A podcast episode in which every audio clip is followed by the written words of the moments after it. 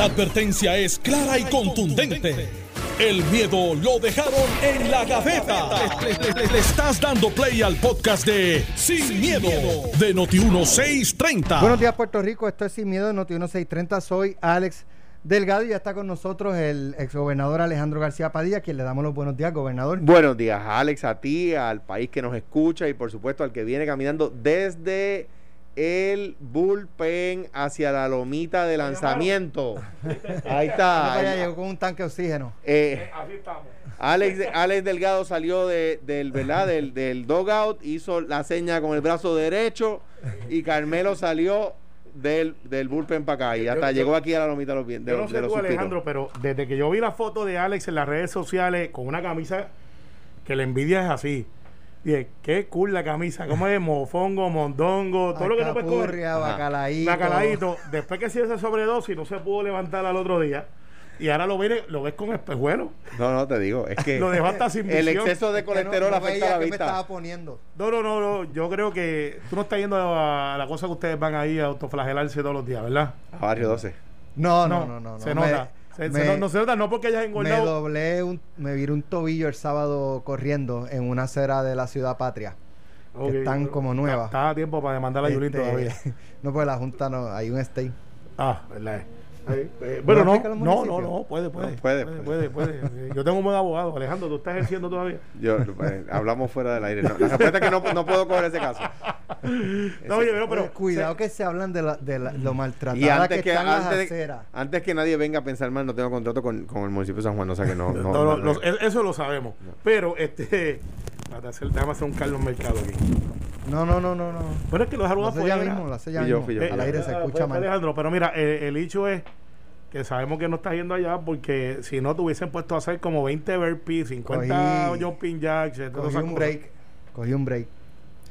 Oye, este, antes de, de comenzar los temas, eh, ¿verdad? Más eh, de lo que está ocurriendo con lo del COVID, el aeropuerto, este, eh, todo lo que está pasando en, en- en la isla, eh, es muy lamentable, una tragedia para la comunidad científica y para la ciudadanía en general, para Puerto Rico, lo que ha ocurrido esta mañana y es que eh, colapsó la plataforma de, del Observatorio de Arecibo. Hace unas semanas ya habían advertido que estaba bien eh, afectado y que eh, había que demolerlo, ¿no? Este y ya pues ya hay que terminar de demolerlo.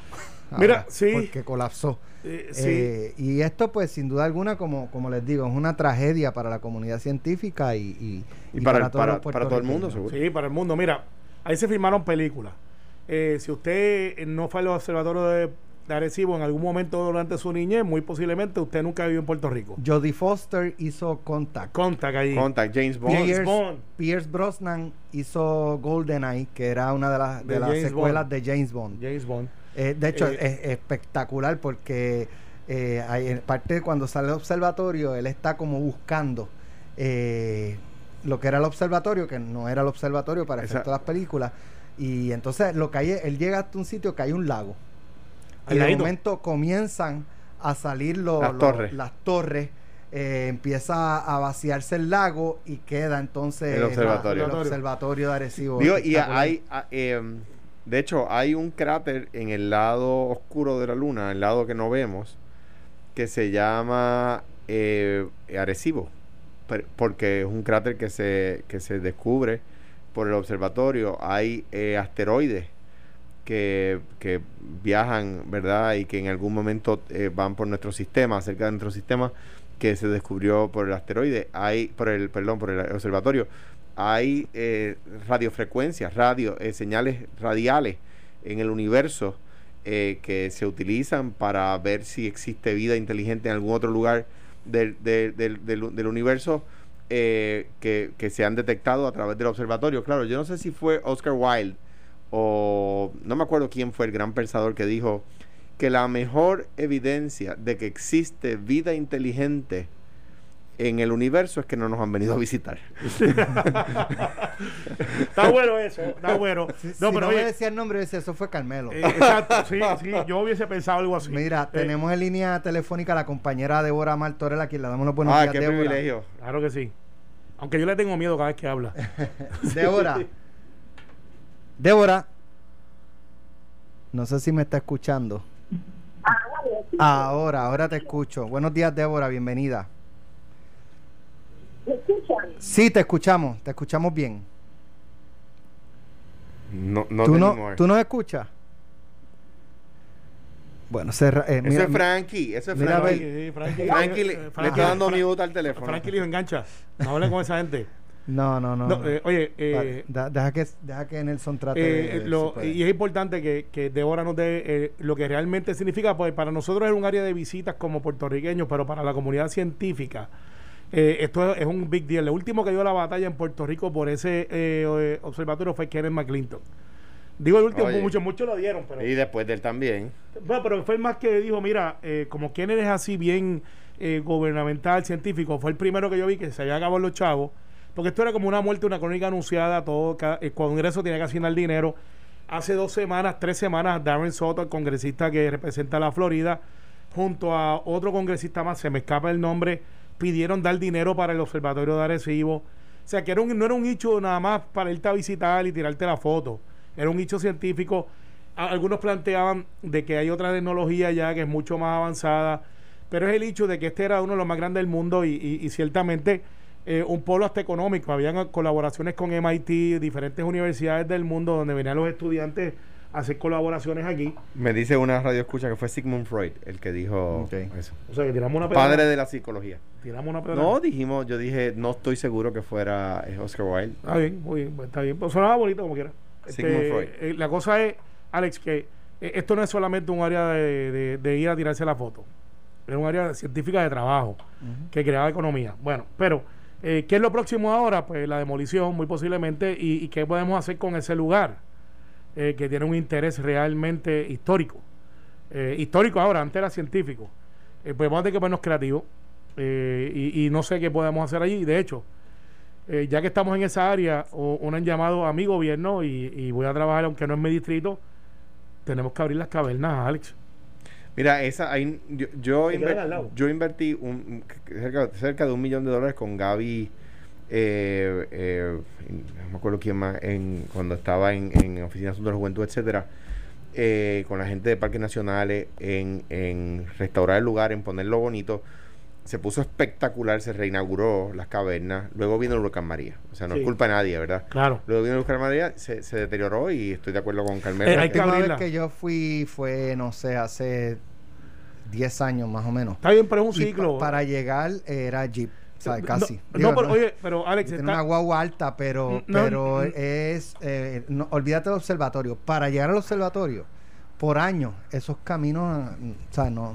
No, pero ya que estamos- la maleza. Claro, pero ya que estamos hablando de desarrollo y estamos hablando de cosas nuevas, estamos hablando de científicos, yo solamente traje eso de las cavernas que queda bien cerca, obviamente en carro un poquito más lejos, eh, porque esa área de ahí es un desarrollo ecológico, un desarrollo que se puede utilizar para disfrute de nuestra gente. Y, aprovecho porque las cavernas quedan al lado eh, y literalmente, Alex, son autosustentables si quisiéramos. Y no le hemos abierto y la inversión es mínima. Y esto es un viaje que tú das uno o dos veces en tu vida cuando eh, tienes tus niños pequeños o un turista y yo no sé por qué todavía Parques Nacionales no ha podido hacer una operación tan sencilla como abrir unas cavernas. Si me están escuchando me gustaría saber cuál es el estatus. Sé que el alcalde de Camuy ha estado trabajando con eso pero las cavernas no tan solamente es Camuy.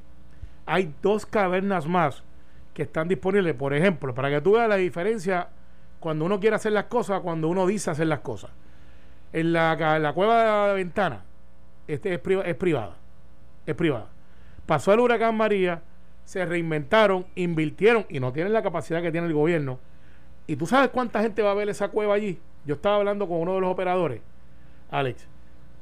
Tú te sorprenderías. Esto es a 20 billetes esto no es, esto no es barato. Esto es a 20 billetes y 10 el local. Más más de 15 mil personas al mes. Estamos hablando que tú te bajas de un barco le pasas por el lado a San Juan le pasas por el lado a la Bacardí, que es donde los sitios que tú vas cerca cuando te bajas del barco. Te montas en una guagua, conduces una hora y llegas a la caverna y hay alrededor de 10 a 8 mil personas que son de barco y turismo, el resto son locales. ¿Tú sabes lo que es eso? Y que nosotros tengamos las cavernas que puedes abrir tres, que tienes expediciones y no hemos podido abrir todavía. Eso es algo que tengo que ver. Ay, te tengo noticias. Gracias a la conversación que tuvimos con Alejandro aquí del helicóptero de Alejandro. El, no, el helicóptero mío no, el que compramos. El que tú del pueblo. Eh, ayer, ayer, y tengo que decirlo porque fue Noti uno que nació y nos estaba escuchando en Energía Eléctrica, el director de transmisión eh, me hizo una oferta que yo se la voy a pasar al gobernador electo, que me parece espectacular. Estos muchachos han montado un hangar y tienen las tres, cuatro naves de energía eléctrica, las tienen volando. Las tienen en top, top shape. Y me dice, si ustedes me las dan a mí, ellos pagando algo por el helicóptero que costó 8 millones, ¿verdad? ¿Pero lo usaría energía eléctrica o lo usaría la policía? No, lo usaría para la policía, pero ellos hacen este... Ellos tienen una, una, una, una propuesta y me pónmela por escrito, porque escucharon el programa y me mandaron a buscar. Me dice, ese helicóptero lleva 5 años y ha volado 16 horas. Es un maquinón. Es un maquinón. Es un maquinón. Si me lo dan, yo tengo aquí los inspectores, lo ponemos un este... Un B429 doble turbina. O sea, es un y, y, lo podemos a producir para el gobierno de Puerto Rico, yo lo pongo a volar 90 días. Y, y, y te, te, ¿verdad? Como una, una sugerencia, ¿verdad? Eh, a quien vaya a ser secretario de salud, consideren utilizarlo como ambulancia. Consideren. Eh, eh, y por ahí es que vamos. Se le va a salir más barato al pueblo de Puerto Rico. La Autoridad de Energía Eléctrica en 90 días no va a ser lo que no se ha hecho en 5 años desde que se compró la nave, que por la razón que sea, no entremos en ese detalle, que no está volando para y está ahí y se va a dañar el, avión de recursos naturales que se compró también hace unos años atrás, cuando eh, creo que fue contigo, para hoy. No, el avión, el avión se compró cuando Vélez Arocho, cuando Aníbal. Cuando Aníbal. Ese avión está allí, eh, tienen un piloto asignado, no está volando, y todo es tan sencillo como mandar un mecánico de Autoridad de Energía Eléctrica a poner las piezas allí a ponerlo a volar porque también es un avión que, es relativamente nuevo. Combinar los mecánicos de la policía con los de energía eléctrica es una gran idea y yo creo que la persona que te llamó contra merece aplauso. Pero pues flash. Merece aplauso. De, yo no me canso de decirlo porque es algo que se puede hacer y no le cuesta al Estado. Así, Alex. O sea, nosotros vendiendo la chatarra que había, pagamos casi toda la inversión cuando yo me voy de la, de la gobernación, cuando yo llego hay un helicóptero volando, cuando me voy hay nueve helicópteros volando. Mira, nos está escuchando agente 001 Fortaleza Temporero, porque se va pronto. Ay, Dios. Que la de las cavernas se está trabajando. Es que no escucha en todos lados. Qué bueno. Humildemente. Qué bueno. Que se está trabajando y que pronto eso va a abrir. Gracias. Qué bueno. Gracias. Tiene que ser así. Enhorabuena. Bueno, y lo del helicóptero, Alex, nació aquí, porque aquí fue que no escucharon nuestra análisis. Y los muchachos, pues yo le voy a dar pies a eso. Vamos a tenerlo y vamos a invitar a Alejandro que dé la primera trillita este no, no, no, no, porque no se, puede. no se pueden montar civiles y de la única manera que yo pudiera dar una trillita es que tenga, este, me tengan que rescatar o esté en peligro de muerte. Si lo vamos a usar como ambulancia, por lo tanto, gracias, pero no gracias. Yo voy al, medio del océano, te tiro por allí cuando yo, y, le, digo, o alejando este problema y te mandamos cuando, cuando yo era secretario de DACO, conocí al, al que era eh, director de ciencia forense en una, en una, en una reunión de gabinete y él me dice, estoy a su orden. Y yo le dije, no, gracias. no, gracias. Alex, nos vamos para la palguera con Calito Pelaval, tiramos a Alejandro por ahí en un mangle y le decimos que lo vayan a buscar. Oye, vamos a los temas. Ayer la gobernadora eh, estuvo 50 minutos diciendo nada con lo de con lo del COVID. Nos quedamos igual, nos regañaron de nuevo, eh, como ¿eh? regaño número qué. Desde marzo, mil, número mil. Pues nos regañ 55 minutos para regañarnos y pues después de la conferencia eh, nos quedamos igual que antes de, la conferencia, eh, pero lo cierto es que durante todo el día con esto que ha estado ocurriendo, los aumentos de los casos, pues quizás había una expectativa de que se iba a anunciar algo, este termino no necesariamente cambio de un plan o de la orden ejecutiva, pero eh, algo que se fuera a hacer ante este aumento, pero no ocurrió y pues un poco quiero tener las reacciones de ustedes de pues mira del primero que, era, primero que era, primero era algo que se nos pasó y por estarle haciendo las cosas a mil millas por hora que es que nos unimos a las condolencias de la familia del Mau. Totalmente. Totalmente lo habíamos hecho de José Luis y de todas las víctimas de COVID. Pero qué triste doña Diana estaba mejorando sí, eh, yo ah, eh, de verdad eh, he estado hablando más de una vez al día con José Luis desde que entró al hospital y eh, ayer estaban muy contentos porque había una gran mejoría. Y nada, ayer falleció. o sea que un abrazo a José Luis, eh, presidente del Senado, y a, y a, todos y, a todos los familiares sobrevivientes de víctimas del COVID. Esto es real, pero vamos a salir para adelante y vamos a vivir. Hay que seguir viviendo. Triste, Triste. Eh, así que un abrazo a José Luis, y a, y a Luis y a, y a- y a Diana. Ahora, y a Don, y a don Baby. Claro. Eh, entonces, volviendo a lo que nos preguntaste. Yo creo que no estuvo mal, porque yo, ok, estoy de acuerdo con que ustedes y yo, y que quizás alguna gente esperaba que hubiera alguna modificación por los números. Yo hablaba con mi gurú para efectos de COVID, además del doctor Mellado, es el doctor Carlos Santiago, que es atrevido, dice las cosas como son. Digo atrevido de que es agresivo en el tratamiento y en Bayamón estamos de los mejores de los mejores municipios porque desde el principio ese titán se ha echado eso al hombro y, y eso corre como un reloj, pero un reloj de verdad. Y él me dijo algo que a mí me, me chocó porque yo dije, pero es que yo soy civil, pero no me hace lógica eso. Hasta que me explicó y a mí me gustaría que algún día lo explicara en radio. Él me dice, no hay que hacer un cierre. Eso no puede ser. Lo que tenemos que hacer es, si vamos a hacer un lockdown, quizá que sea los fines de semana. Mi pensamiento económico rápido dije, pero espérate, si lo hacemos los fines de semana, maté el, el- el negocio, Comercio. el comercio de fin de semana. Y me dijo, no, porque es temporero, porque donde realmente estamos viendo, y esto él lo está viendo desde la perspectiva de Bayamón, que es una ciudad de 92 mil unidades de vivienda, que hay de todas clases sociales, hay negocios, hay campos, hay ciudad, hay, hay universidades, hay, o sea, Bayamón literalmente un mini universo. Y me dice, donde restando los contagios es los fines de semana. Durante la semana la gente está trabajando, está haciendo sus caseres, se cuidan. Los fines de semana es que nos relajamos. Y, y yo decía, nos relajamos, sí, te vas a chinchorrear, te vas a los restaurantes, te da este, el consumo de, alco- de alcohol te hace inmune temporariamente, eh, por lo menos eso es lo que tú te crees, porque después de uno o dos te quitan la mascarilla, te conglomeras, ves gente que no ve hace tiempo, y esa dinámica es la que realmente está creando eh, el, el- contagio adicional. Esto no quiere decir, él me explicaba que no nos vamos a contagiar el fin de- durante la semana. Pero por la semana, por alguna razón, estamos eh, de esa manera. Entonces, cierre total en contra. Restricción, cuare. Porque no, no podemos estar para atrás y para adelante porque matamos el comercio. Y yo sé que la vida es la vida sobre el comercio, pero yo creo que las dos pueden convivir porque nosotros ya tenemos la capacidad de autoprotegernos, Alejandro. Sí. Yo, mira, yo, eh, déjame, eh, atendiendo la pregunta de Alex, eh, eh, como, como, la, como la planteó, yo estoy de acuerdo con el regaño. ¿Por qué? Yo también. Porque el, el, el problema es que estamos considerando, se está hablando de si se debe cerrar o no. Eh, eh, la persona que, que consulta, el doctor, te, te habla de, pues, de un cierre weekend.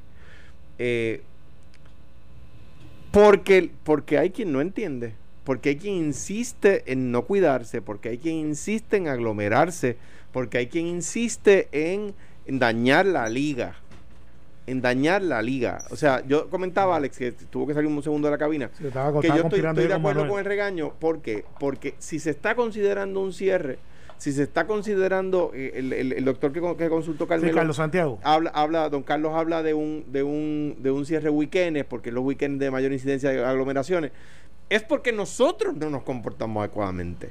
Es porque la gente no se comporta adecuadamente. Y yo sigo con la cantaleta. el- a, la, a la misma vez el gobierno le da una dispensa al, al Partido Demócrata, ¿verdad? Pero a las bodas no. Las bodas que... Oye, que lo salvamos. Dios, los libre. Lo salvamos. No, no, no, no digas eso. Lo salvamos. No, no digas eso. Está contento. No, no digas eso. no Sí. digas eso. Este, a mí lo mejor que me ha pasado es eso. Pero ¿A anyway. quién salvaron? Al novio. Y a la novia quizás también. No, hombre, no. Alejandro García Padilla no se solidariza con esas expresiones. O sea, yo estoy de acuerdo en que, en que la carga está, la pongan la carga donde tiene que estar, que es en nosotros. Mira, yo creo, sí, estoy de acuerdo. Yo creo que aquí puedes cerrar el, todos los negocios que tú quieras, todos, todos. Y la gente en el horario navideño van a seguir fiestando en sus casas, van a y, y va a seguir todo más o menos igual. Alex, pero ¿de quién es responsabilidad? De la Mía, ciudadanía. Y mía. juro. Ahí está. O sea, yo temo por mis papás ahora más que nunca, no por los números, es porque yo sé que la vacuna está en la esquina. Entonces, Llega primero que la estadidad. Sí, pero sí, va a pero- llegar un poquito Anda. antes. Un poquito antes. Pero, un Ah. poquito pero, antes, pero, pero, que- pero viene detrás. pero la gente, si la gente se cree que es que en diciembre van a vacunar a todo el mundo, no. están Son equivocados. equivocados. Son 120 mil las primeras eh, que vienen en diciembre, 96 mil de una farmacéutica y 36 de otro. ¿Cuál es el protocolo? Lo están estableciendo. Sí, sí. un millón. No, no llegan a la vez. Ese es el error. Mucha gente cree que llega a un millón a la vez. No. llegan 96 mil y 36 mil que van a estar disponibles ahora este mes que viene. Entonces, yo me siento como el corredor cuando yo era flaco hace tiempo. Si quiero oír esto. Que, corría, ah, que, que corría 400 metros Ajá. y tú llegas a los últimos 300 en el Cinto Escobar y te quedan 100 y estás a punto de llegar y tú estás corriendo con el corazón. Y, yo digo, papi, mami, que, que ya son mayores y casi hay que bajar la cabeza cuando ellos hablan. Aunque sea, ellos son más bajitos que uno, pero créeme, dan duro. Eh, y yo digo, papi, mami, dejen, no salgan. Quedan 15 días, quedan 20. Yo lo que digo a la ciudadanía es, en menos de un mes, vamos a empezar a ver el nuevo normal. No son, vamos a, pero vamos a empezar a ver vacunaciones, vamos a ver este eh, mejoría. Eh, ¿Sabes? Estos últimos 100 metros de los 400 metros de la carrera, vamos a correrlos duros, vamos a portarnos bien, vamos a cuidarnos para poder, para poder salvar cientos de vidas que no estaban listas para irse. Ese es mi ruego. O sea, yo tengo esta cantareta con papi y con mami todos los días, que tienen 80 años, son diabéticos, son bien sociables. Me imagino que quién salí yo. Eh, y yo les digo, no, tienen que cerrarse. Pero ¿cómo tú le dices eso a alguien que toda su vida ha estado libre en el campo? O eh, cien- un mes, Alex, un mes. Ya la vacuna llega el mes que viene a Puerto Sí, Rico. Pero no, es que eso tú, tú Sí. yo entiendo. Y, y la gente lo toma de otra forma. Eh, ah, ya, ya estamos a la vuelta de la Sí, esquina, no, pero es que ¿sabes? en cinco días te vas a ajuste, ese es el problema. Por eso, en cinco días te vas a ajuste. Y Entonces, mira, se ponen en peligro lo- las enfermeras, los médicos, nuestros padres, nuestros abuelos. O sea, o sea, nuestros jóvenes, ha muerto gente joven. O sea, un, un niño asmático está en alto riesgo. O sea, o sea, es que Oye, eh, el, el score el mío, Mano, que, es que John yo- Rivera, que jugó con, que, que, que, que estuvo 30 años en un periódico de Ciudad Nodia, murió hace dos días, eh, con 49 años. Su hermano Ricky vivir conmigo, yo de mi edad más o menos, dos años más que yo. Oh, un eh. tipo alto, fuerte, saludable, y, y no duró, ¿sabes? Se Mira, enfermó y se murió. Mira, descargar 5 mil plátanos con una mascarilla puesta No, eso, ya es eh, masoquismo. es molesta. Yo te pero- Pero, mano, tú sabes, hay que hacerlo. O sea, hay que hacerlo. Vamos a hacer la pausa, regresamos en breve. Estás escuchando el podcast de Sin, miedo, de Noti1630. Bueno, ya estamos de regreso. Eh, ayer aquí en Pelota Dura con Ferdinand Pérez, Manolo Sidri y Carlos Mercader tuvieron la oportunidad de entrevistar a un enfermero que estaba el pasado sábado en el aeropuerto cuando llegó este turista, parece que metió en palo.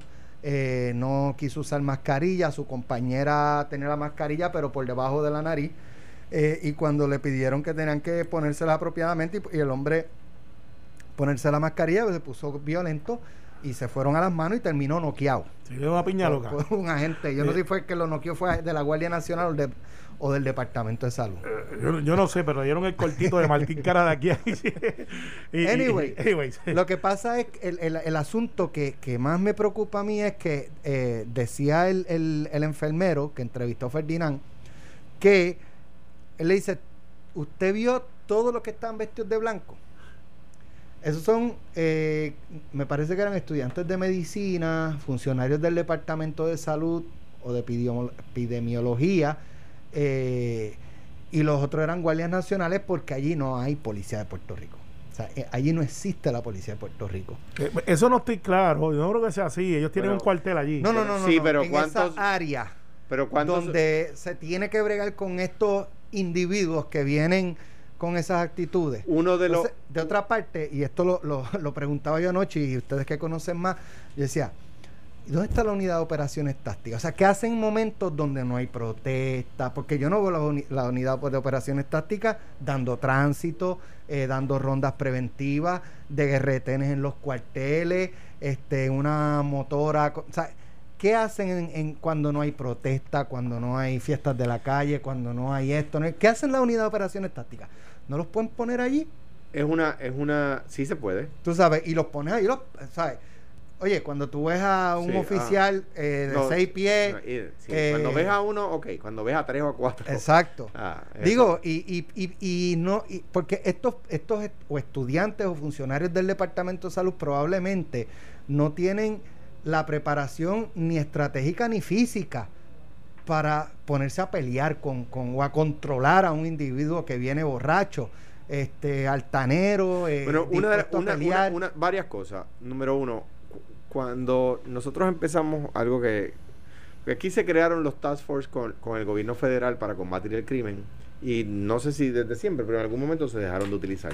Por que- ejemplo, Que Luis lo hizo cuando era secretario de Pero- Justicia. pero en algún momento- se man- siguió mantuvi- man- de- se mantuvo. sí, sí, pero, pero se dejaron de utilizar, me me lo dijeron ellos mismos. Los- Aníbal, con Aníbal, creo que Aníbal no cree en eso. los propios federales me decían, no, pero eh, eh, era un, cuando yo empecé era un tipo de un, un tema de muchos años, porque entre Aníbal y yo estuvo Fortuño. Por ejemplo, cuando yo llego a la a la fortaleza, ahorita le decía que había un solo helicóptero volando, ese helicóptero no coordinaba con Coast Guard ni con Border Patrol and Protection. Una de las cosas que me pide en los federales, las distintas entidades federales, es que coordinemos con ellos y que aumentemos la presencia policíaca nuestra en el aeropuerto. Y se hizo. Se aumentó, yo creo que se triplicó el número de policías que teníamos en el aeropuerto. Eh, eso ayudó muchísimo a incautar eh, droga ilegal. Eh, y la, la- yo no sé si eso se ha mantenido este cuatrenio. No sé si han dejado la policía, la presencia que había allí. Si no, pues se necesita. Eh, y esto es así de sencillo. Hay que hacer cumplir la ley. Ese es el deber del Ejecutivo. El- el- la, la primera encomienda que le da la Constitución al Ejecutivo es cumplir y hacer cumplir la ley. Ahora bien, aquí se ha debatido muchísimo si se puede cerrar o no el aeropuerto, ¿verdad? Bien. Yo creo que el área comercial no se puede cerrar, pero no sé si el área de pasajeros sí. Pero ese no es el tema que quiero traer.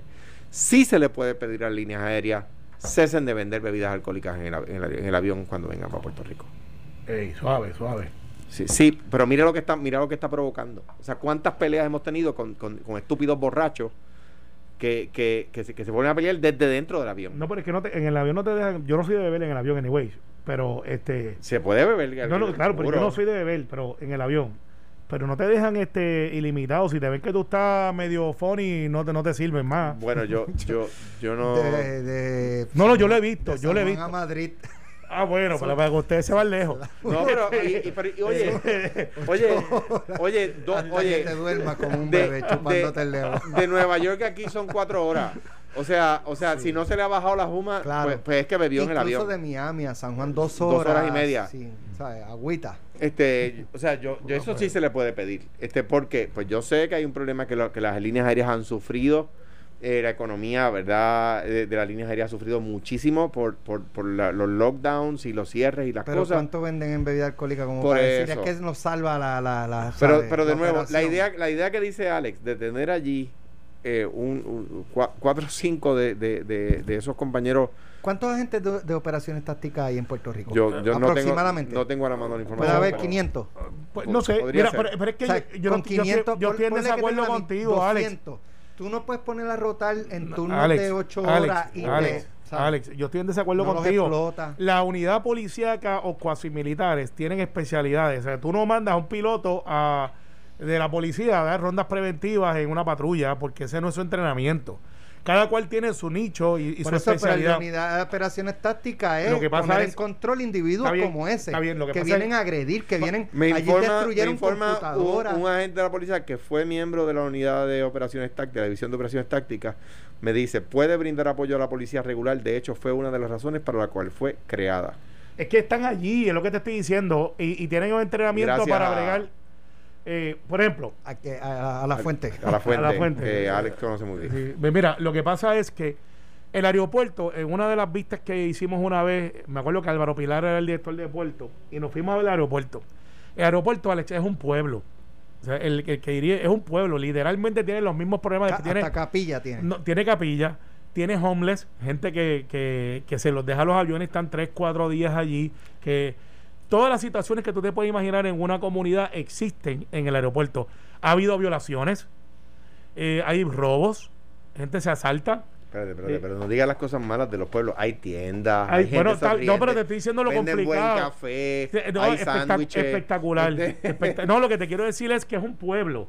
Tiene, tiene criminalidad, tiene robo. Tiene de todo. De todo. Tiene una ambulancia tipo 3, que es como si fuera un hospital. Tiene un área para de hospital que si hay gente que le da ataques al corazón allí y, y hay que revivirlos allí. Tiene personal médico, sí. Es una salita, yo Sí, nunca no, le he no, visto. no, no, no, no, no, Eh, no lo está escondida porque no es como que Pero tú que quieres estás anunciar que diciendo tengo todo lo malo, hospital. uno ya no le están dando ganas de ir lo- al aeropuerto. hay Bueno, violaciones, pues, hay robos, hay pues, asesinatos, hay homeless, hay... Bueno, lo que te estoy Dios, diciendo o es que hay todo eso, hay policía y un cuartel. Entonces, lo que yo digo es, No puede ser, y está TSA. En Cuamo hay un cuartel y a veces le tienen un solo policía. O sea, quiero decir que hay un cuartel mal. es una cosa, que, que, que pueblen ese cuartel es No, pero hay, hay como tres o cuatro en, Du- en Duri. Lo que pasa es, Alex, y el aeropuerto está a mitad. Recuerden que el Mira, aeropuerto hay una parte que no Pero me funciona. escribe una persona que ha viajado, me dice, he viajado varias veces y allí hay cero seguridad. No, eso es falso. Eh, en, Yo, en eh, esa ¿cómo? área donde ocurrió el incidente, no es, en to- no es- eh, la persona no habla en todo el aeropuerto. En esa área había cero seguridad. Dice, a veces, a veces hay un guardia de seguridad a la salida del gate. Del No, siempre cielo. hay, siempre hay. No, Dice, siempre, inclusive siempre. la última vez que viajé, una, un New Yorkican empezó a chaval con, con No. eh, J que no iba a llenar nada y empezó a pelear. De hecho, el enfermero dice, eh, esto que ustedes vieron, eso pasa casi, ¿sabes? A Bueno, diario en menor escala. Y lo entiendo porque tú quieres llegar y quizás tienes un más rato, vienes con una condición familiar o viene un detonante. Hay días que tú ves una persona bien callada y tú le dices algo tan tonto como una, una- una- tontería y esa persona de- detona. Y porque viene cargado de otras cosas. Eh, y sabe Dios qué, qué es lo que pasó ahí. Eh, obviamente, yo estoy a favor de los locales, porque yo cuando voy a un, a un país, yo sigo las reglas de ese país porque yo estoy visitando ese país. Y aquí esto es una sociedad de ley y orden. Y los que vienen a vacilar y a imprudentear y, Vamos, y- eh, Carmelo, eso ahí hay seguridad. eh, es hay- tu punto. es seguridad. Dime cuál fue la seguridad que hubo el sábado. Ninguna. Bueno, en ese ¿Quién- momento qué, qué agente del orden público? ¿Un guardia nacional? Guardia Nacional estaba allí, están los de TSA. Pero, pero los guardias nacionales no, no intervienen. O sea, tiene que haber una policía que no intervenga. O sea, Está está- bien, ok. sabemos a qué hora llegan los O sea, vuelos. el arresto Ustedes fue que- civil. Ustedes quieren un plantón en las maletas. El Eso es lo que ustedes arresto- no, quieren. no, no, el no, a- no, el arresto no. fue de No, civil. Varios, porque varios. Y sabemos a qué hora llegan los vuelos y sabemos a qué hora no llegan vuelos. O sea, no es tener allí un chorro de gente que no está haciendo nada. Sabemos a qué hora llegan los vuelos. Yo tengo que Y hemos tenido varios incidentes. Ok, hemos tenido varios incidentes. Como les dije, eso es un pueblo. Yo me siento seguro en el aeropuerto de Puerto Rico. Yo me siento seguro en el aeropuerto de Puerto Rico, pero ya hemos he visto en los últimos meses decenas de, de- de incidentes y cuando en una en un lugar, vamos a utilizar la, la, la símil que tú utilizas, si en, en- en un municipio, en una calle o en un sector está viendo muchos incidentes de protesta, ¿qué hace la policía? Pues aumenta la vigilancia. tú quieres meterle broken window. Eh, lo que hizo este Giuliani cuando estaba de acuerdo. Broken window funciona, pero que, mira, que- que podría bro- ser. broken window era que había un foco de crimen ahí. Era más complicado que eso. Y eh, yo sabía que, lo, que estaba los, fech- lo- lo- los títeres por ahí, pues yo le metía doble seguridad. Además de que cuando rompían una ventana y había grafiti, lo pintaban el mismo día Mira, para desanimarlo. pues. Con, con ese comportamiento de esa persona, eh, lo primero que uno piensa es que esa persona tampoco se cuida donde vive. Por lo tanto, es una persona que pudiera estar bastante expuesto a, estar contagiado. Eh, y entonces, cuando forma ese reguero que formó allí, eh, ¿cuántas, ¿con cuántas personas tuvo contacto? ¿Cuántos tuvi- se les cayó el face shield, la mascarilla, tratando de controlarlo? Me dicen que Y me no dicen- había policía de Puerto Rico. bien, el arresto Alex, me fue dicen, civil. me dicen perso- personas, que arresto traba- fue perse- civil. personas que trabajan allí en el tema de salud me dicen, mira, al principio había policía, pero los retiraron, nos dejaron a los de salud y a los de la Guardia Nacional. Pues, Mira, yo lo que. Yo, yo, eh, ok, perfecto. Y, y no es infalible. Pero nosotros tenemos seguridad allí privada y tenemos TSA y más tenemos la, la, pos- la posibilidad de comunicarnos por radio. Es decir, tengo una situación en baggage claim. Arranquen para acá. Pues, pero Carmelo, mano, hay un Pero tipo no- entrándole a puño a la gente. Pu- o sea, si sabemos a qué hora llegan, ¿por qué no podemos poner allí? Lo que dice Alex es verdad, pues mira, vamos a poner a la, a la, a la DOT a dar, a dar support. Si no tienen que estar allí de frente, tienen que estar cerquita. Bueno, y es que yo tengo mi, mi reserva y se los digo sin miedo.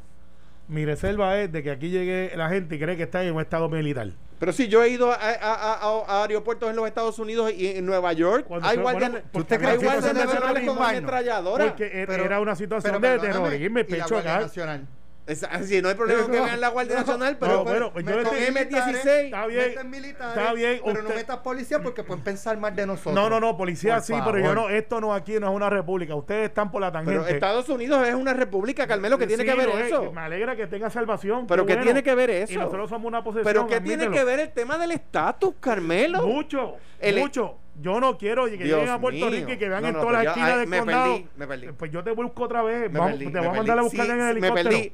Si no, se- si, no, si, no, si- que no seamos capaces de poner seguridad adecuada en el aeropuerto, tiene que ver con el estatus, pues, pues No, que pero lo que quiero es que yo no quiero que aquí se refleje que somos una república bananera porque no lo somos. Pero Carmelo, ¿de aquí qué el estás 99% hablando? de la gente son buenas. Pero y- y estamos totalmente de acuerdo Es que con ustedes eso. quieren meter a Rambo, a, a, a Rambo, quieren meter a Predator, a todo el mundo allí. A. Rambo No, es no, un no. guardia nacional y No, lo no. pusimos sin problema y no te quejas. Está bien. Yo me siento seguro en el aeropuerto. Metamos la- O sea, la- Eh, está privatizado, que, que a- pongan más tú- tú- seguridad, pero no le Bueno, echen la pero- culpa pero al que- policía. Que bueno sabe, no le estamos echando la culpa a la policía, estamos echándole la culpa a la ausencia de policía. Al contrario, estamos diciendo que la policía resolvería el problema. Bueno, es que ahorita dijeron que no hay O sea, policía, no hay seguridad. Y allá hay seguridad. Bueno, pero hay muy pocos, si te lo están diciendo hasta los empleados y en los videos se ve que no aparece nadie. Y los Nadie, el arresto fue Dios, civil. fue un arresto porque no había civil. policía. Está bien. Eso es uno entre 15 mil que pasan por ese aeropuerto hoy, porque a veces pasan O sea, más. pero ya, qué bueno saber que cuando tú, vas, 15.000. que cuando tú vas al aeropuerto Kennedy en Nueva York te sientes como en una república bananera. Ahora me acabo de yo no, entrar, pero está bien. manera, pero eh, Está Nueva bien, York que- tenía un nicho de terrorismo. Quizás si vuelves el- a ser independentista. No, jamás. Jamás. Múdate tú para Historia Ciudadana, que Manuel Natal te está esperando con los brazos abiertos. A ver, pues, a ver si dejan de llorar. Los abrazos son siempre bienvenidos. No, pero con mascarilla. Está bien. Mira, Alex. Es que este me saca. Este me saca. Este me saca. eh, eh, no, no, Oye, este- me hicieron Que yo te falta. saco. Sí, y tú estás ahí en un no, ramp. Este me saca. Ahí en un ramp. Este, eh, bajita, Me hacía, me hacía falta, me Sí, hacía falta. Te, digo, tú lo siembras y le echas espina. Pero ¿qué tiene que ver el estatus? Este es el único árbol de mango que echaría fruto y espina. Eh, pues, eh, mira, Bueno. mira, Alex. Está por ahí Manolo Sidre, está Ferdinand, Carlos Mercader. mira, Alex, Dime. Que hoy yo voy a estar repartiendo ahí para usarlo como anuncio público. ¿Qué? Eh, a las 88 escuelas del distrito hay 7 que no les he podido contactar, así que estoy usando el programa para eso. Si usted está en una escuela high school o, o middle, eh, este, high school intermedia, Intermedia o o elemental. elemental, a todos los maestros de educación física los estamos convocando hoy y mañana para, pues las escuelas van a abrir pronto, cuando sea, pero van a abrir, eso es un otro tema, y le vamos a, a- a estar donando alrededor de mil dólares en equipo deportivo para educación física. Qué bueno. Queremos que las escuelas estén listas. Eh, ya pasaron las elecciones, esto Qué no es una cuestión eso política. te iba a esto- decir, te felicito por eso. Tú sabes que eh, el otro día le pasó algo extraordinario a mi hermano, a Tato. El 4 de noviembre, al otro día de las elecciones, Tato tenía programado y fue, o sea, tenía en su programa y, y lo hizo repartir mascarillas y sanitizer en una comunidad. Muy bien. Eso fue el otro día de ganar las elecciones. Por eso lo quiero decir porque hay siete escuelas que faltan y esto es Toalta, Toabaja, Cataño, Bayamón y Guaynabo. Si usted es de una de educación física de esas escuelas, tiene reservado allí desde balones, eh, softball, soccer, todo para que usted pueda empezar el año escolar, ya sea enero o febrero, cuando sea que vaya a ser, con los equipos necesarios porque nuestros niños se tienen que ejercitar. Hemos estado sedentarios, hemos estado este, haciendo lo que nos gusta a veces y tenemos que empezar a ejercitarnos para la salud y que podamos tener un mejor sistema inmunológico. Gracias, Carmelo. Gracias, Alejandro. Nosotros regresamos mañana. Esto fue, el podcast de Sin, miedo, de Noti1630. Dale play a tu podcast favorito a través de Apple Podcasts, Spotify, Google Podcasts, Stitcher y notiuno.com.